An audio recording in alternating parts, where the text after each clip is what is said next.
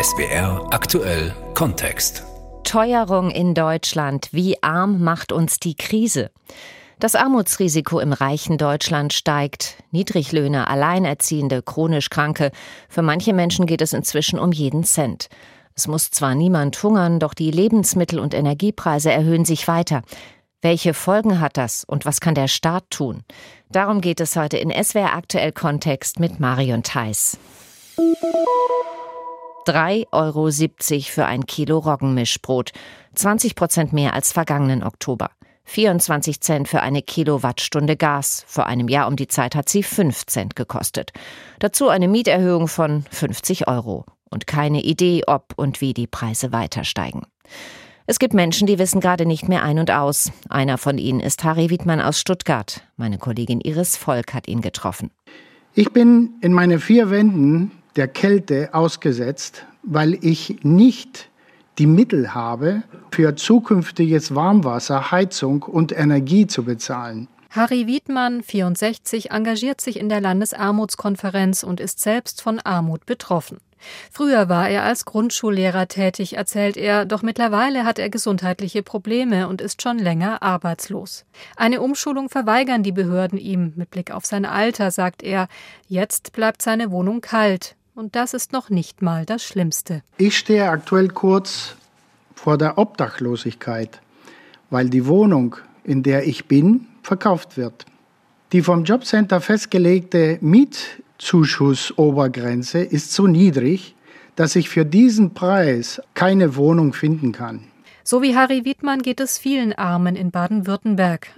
Die Landesarmutskonferenz dringt deshalb darauf, dass die Landesregierung bei einem Sozialgipfel Lösungen findet. Die Politik müsse sich unter anderem mit den Energieversorgern an einen Tisch setzen, fordert Michael Kamann, Sprecher des Netzwerks. Es wird jetzt darum gehen, auch Strom- und Wasser- und Gassperren zu vermeiden, ja. dass die Leute in ihren Wohnungen sind und nicht den Strom abgedreht bekommen. Aus Sicht der Sozialverbände muss die Landesregierung auch einen Notfallfonds schaffen. Zum einen, um die Energiekosten für soziale Einrichtungen mitzutragen, zum anderen auch, um Privatpersonen unbürokratisch vor der Wohnungslosigkeit zu retten. Armut ist kein Randgruppenproblem mehr. Armut breitet sich aus. Das meint der Armutsforscher Christoph Butterwegge. Inzwischen sei sogar ein Teil des Mittelstands von Armut betroffen, meint Albrecht Bär vom Diakonischen Werk Pfalz. Wir haben die Corona-Pandemie gehabt, die für viele Menschen im Mittelstand den Verlust des Zweitjobs zum Beispiel bedeutet hat. Da sind die Rücklagen aufgebraucht. Und wir haben jetzt die stark gestiegenen Energiepreise und Lebensmittelpreise, sodass wir eine ganz neue Klientel auch mit hinzubekommen. Das merken wir vor allem jetzt auch schon in unseren Schuldnerberatungsstellen, aber auch in den sozialen Lebensberatungsstellen. Das ist der untere Mittelstand, der in die Armut abrutscht. Armut bedroht alle, so lautet der Titel einer baden-württembergweiten Aktionswoche diverser Verbände. Ich rede darüber mit Heiner Heitzmann, zuständig für Sozialpolitik bei der Caritas Rottenburg Stuttgart. Herr Heitzmann, wir leben in einem der reichsten Länder der Welt. Bedroht uns Armut wirklich alle? Sie haben völlig recht. Armut in einem globalen Sinne gibt es in Baden-Württemberg kaum.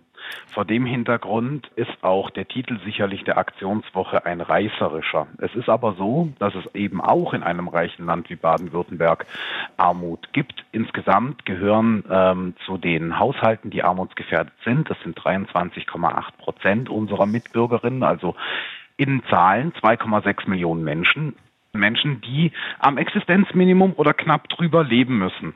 Jetzt ist es ja so, dass zumindest bei uns keiner hungern muss, aber wen betrifft es denn besonders? Der größte Teil sind zunächst mal Menschen ohne ähm, Arbeit oder äh, zumindest ohne regelmäßige Arbeit. Das Problem ist, dass wenn ich einmal in die Armut komme, zum Beispiel meine Wohnung verliere oder Schulden habe, dann habe ich es auch sehr viel schwerer, einen Arbeitsplatz zu bekommen. Das ist so der eine Teil. Der andere Teil ist, dass zunehmend alleinerziehende Eltern beispielsweise armutsgefährdet sind das hängt aus dem gleichen Grund letztendlich damit zusammen, ähm, einfach ein erschwerter Zugang zum Arbeitsmarkt und dementsprechend weniger Einkommen und schon ist man dabei. Ein weiterer Teil wären ähm, Rentnerinnen und Rentner, wobei man sagen muss, überwiegend Rentnerinnen sind davon betroffen. Und auch hier sehen Sie jetzt in den drei Beispielen, das zieht sich durch.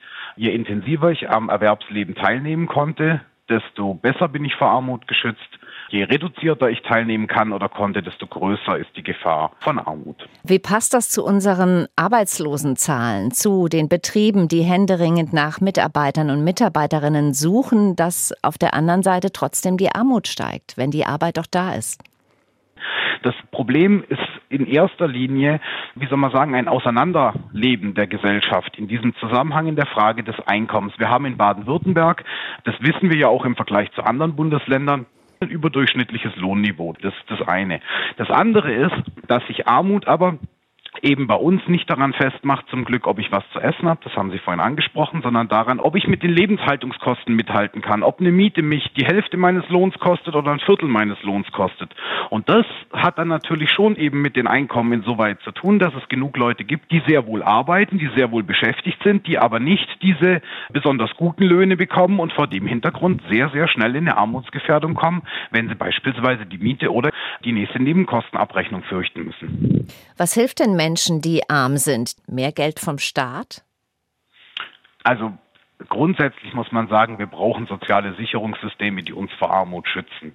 Wenn jemand ähm, seine Arbeit beispielsweise verliert oder krank wird, dann darf das nicht gleichbedeutend sein damit, dass diese Person in Armut und in existenzielle Not rutscht. Vor dem Hintergrund braucht es eine staatliche Mindestsicherung und die brauchen wir nicht nur für die Menschen, die davon betroffen sind, sondern die brauchen wir auch, um den sozialen Frieden äh, in unserer Gesellschaft zu sichern. Das ist was, da müssen Sie und ich sich auch drauf verlassen können. Das Würden Sie sagen, die gibt es nicht im Moment? Ich würde sagen, die ist bedroht im Moment, weil die Anforderungen zu hoch geworden sind. Also die Kostenexplosion, die wir seit diesem schrecklichen Krieg in der Ukraine haben, die überfordern diese Sicherungssysteme und bringen Menschen zunehmend unter Druck. Und dann würde ich sagen, wenn wir die Gefahr des sozialen Abstiegs nicht ausräumen können, dann stehen wir vor einer sehr schwierigen Situation. Es gab ja dieses Jahr schon Tankrabatte, 9-Euro-Ticket, mehr Kindergeld, Kinderzuschlag, höhere Mindestlöhne.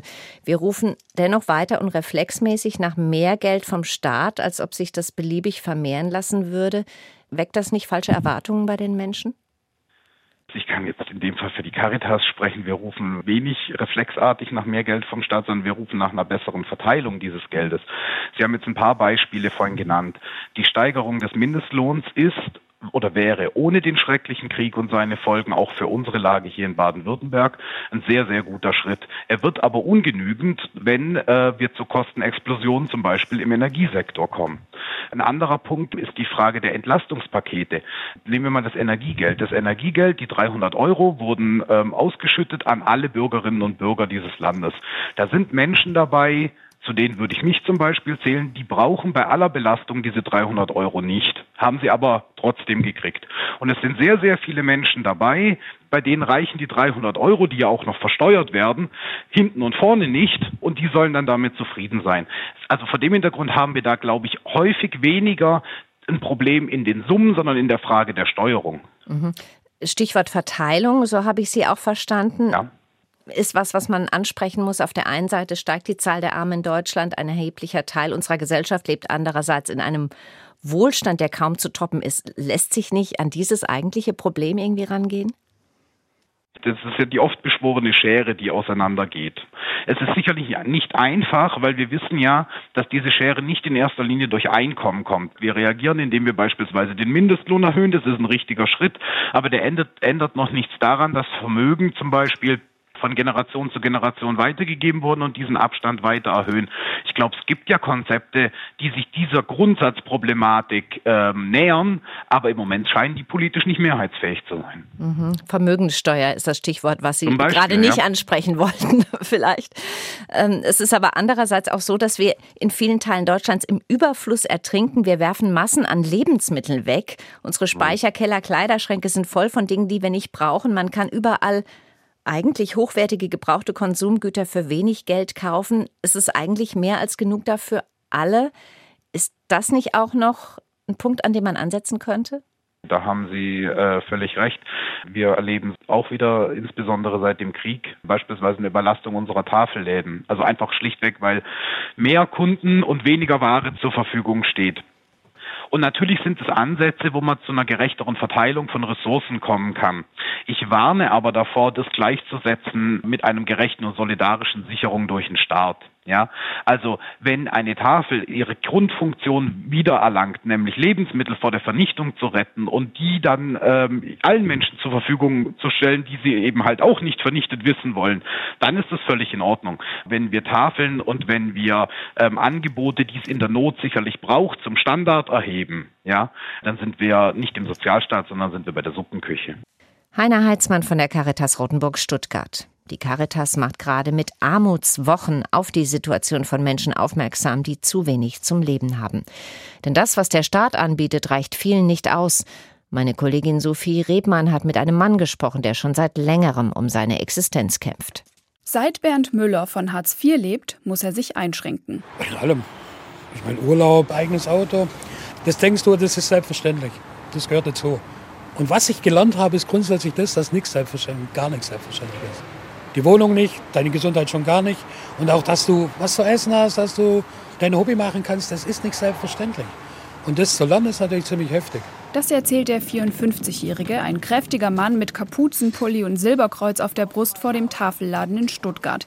Er hat ein steifes Knie und humpelt seit über zehn Jahren. An Arbeit war nicht mehr zu denken. Deshalb bekommt er Geld vom Amt. Aber er braucht eine Aufgabe und eine Struktur, sagt er. Das bietet ihm die Tafel. Hier hilft er als Mitarbeiter aus. Er kommt gerne her, inzwischen.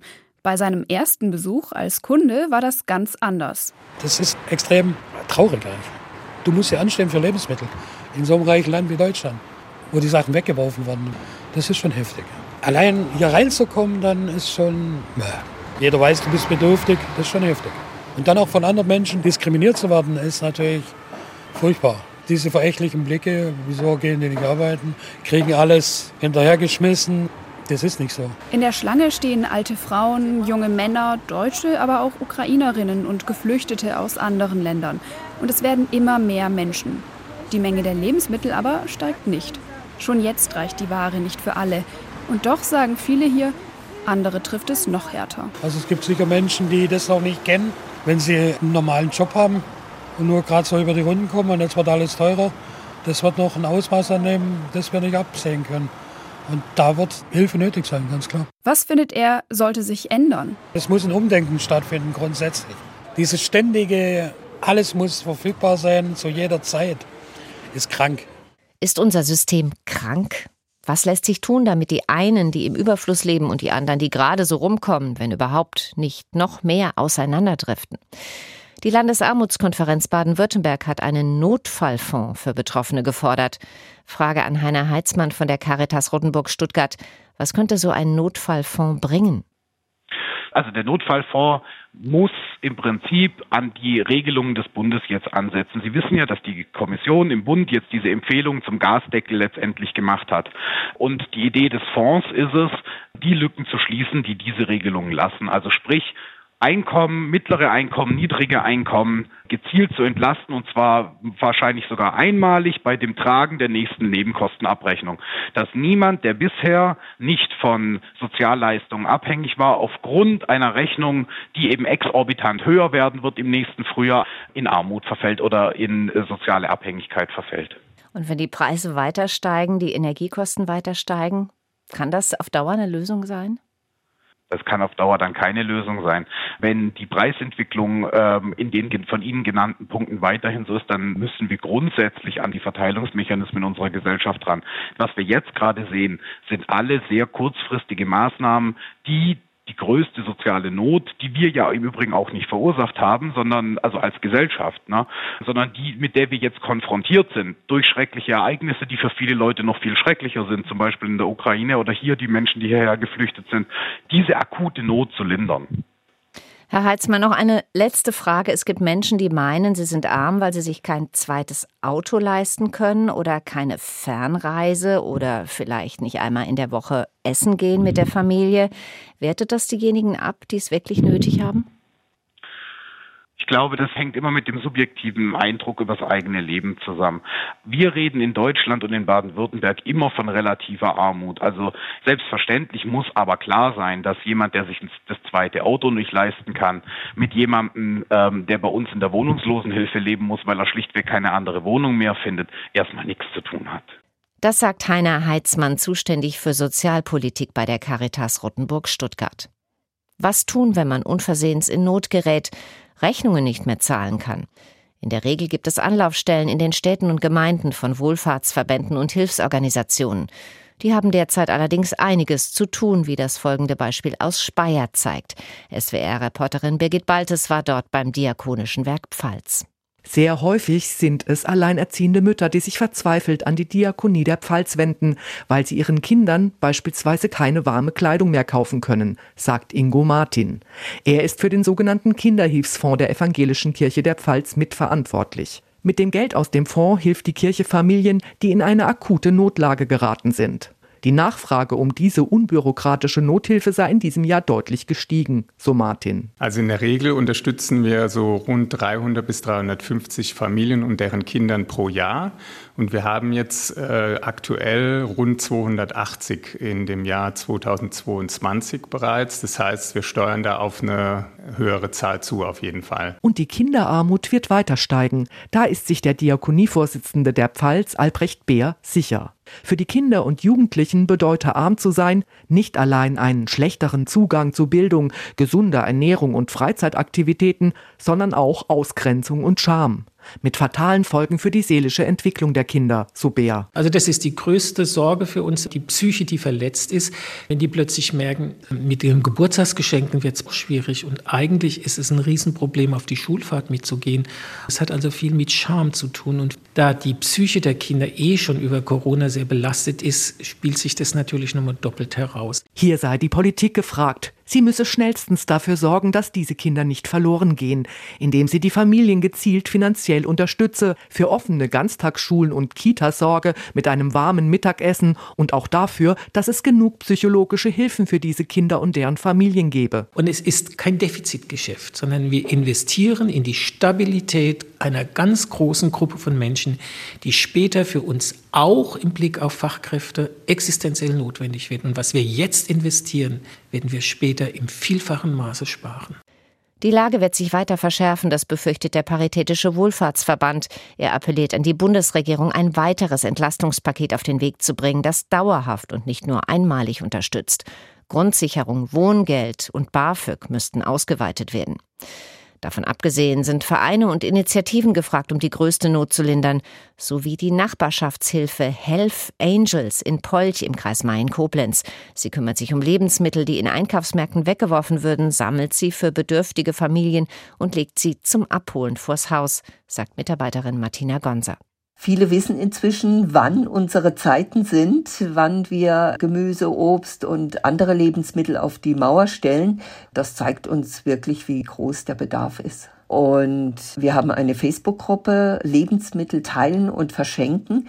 In der sind 880 Mitglieder und ich bekomme eigentlich täglich neue Anfragen und zwar verstärkt in den letzten Monaten, so dass wir tatsächlich den Eindruck haben, dass viele Menschen jetzt gucken, wie sie sparen können und wo sie günstige Lebensmittel oder eben sogar kostenlose Lebensmittel herbekommen. Teuerung in Deutschland. Wie arm macht uns die Krise? Darum ging es in diesem SWR aktuell Kontext mit Marion Theiss.